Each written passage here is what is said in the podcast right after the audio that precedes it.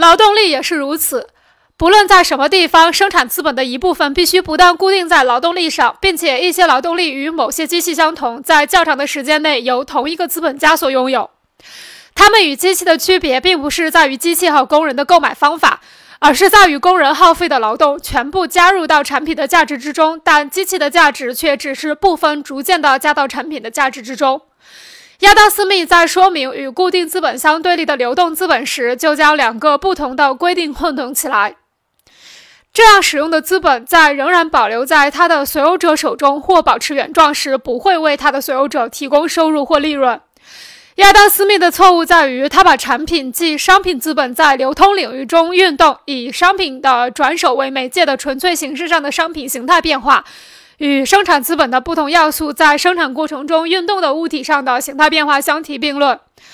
他将商品和货币之间的互相转化。即卖和买与生产要素转化为产品混为一谈。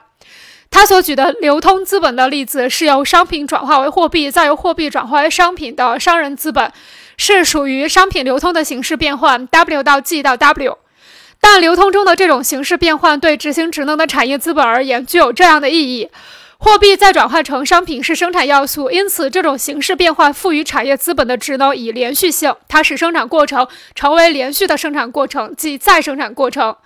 而这种形式的整个变换在流通中进行，这种形式变换使商品实际上从一人手中转到另一人手中。相反，生产资本在生产过程中通过形态变化。生产资本在生产过程中通过的形态变化，却是属于劳动过程中的形态变化，也是生产要素转化为生，也是生产要素转化为生产的产品所必须的变化。这样，我们清楚地看到亚当·斯密停留在这个事实上：一部分生产资料在劳动过程中发生作用，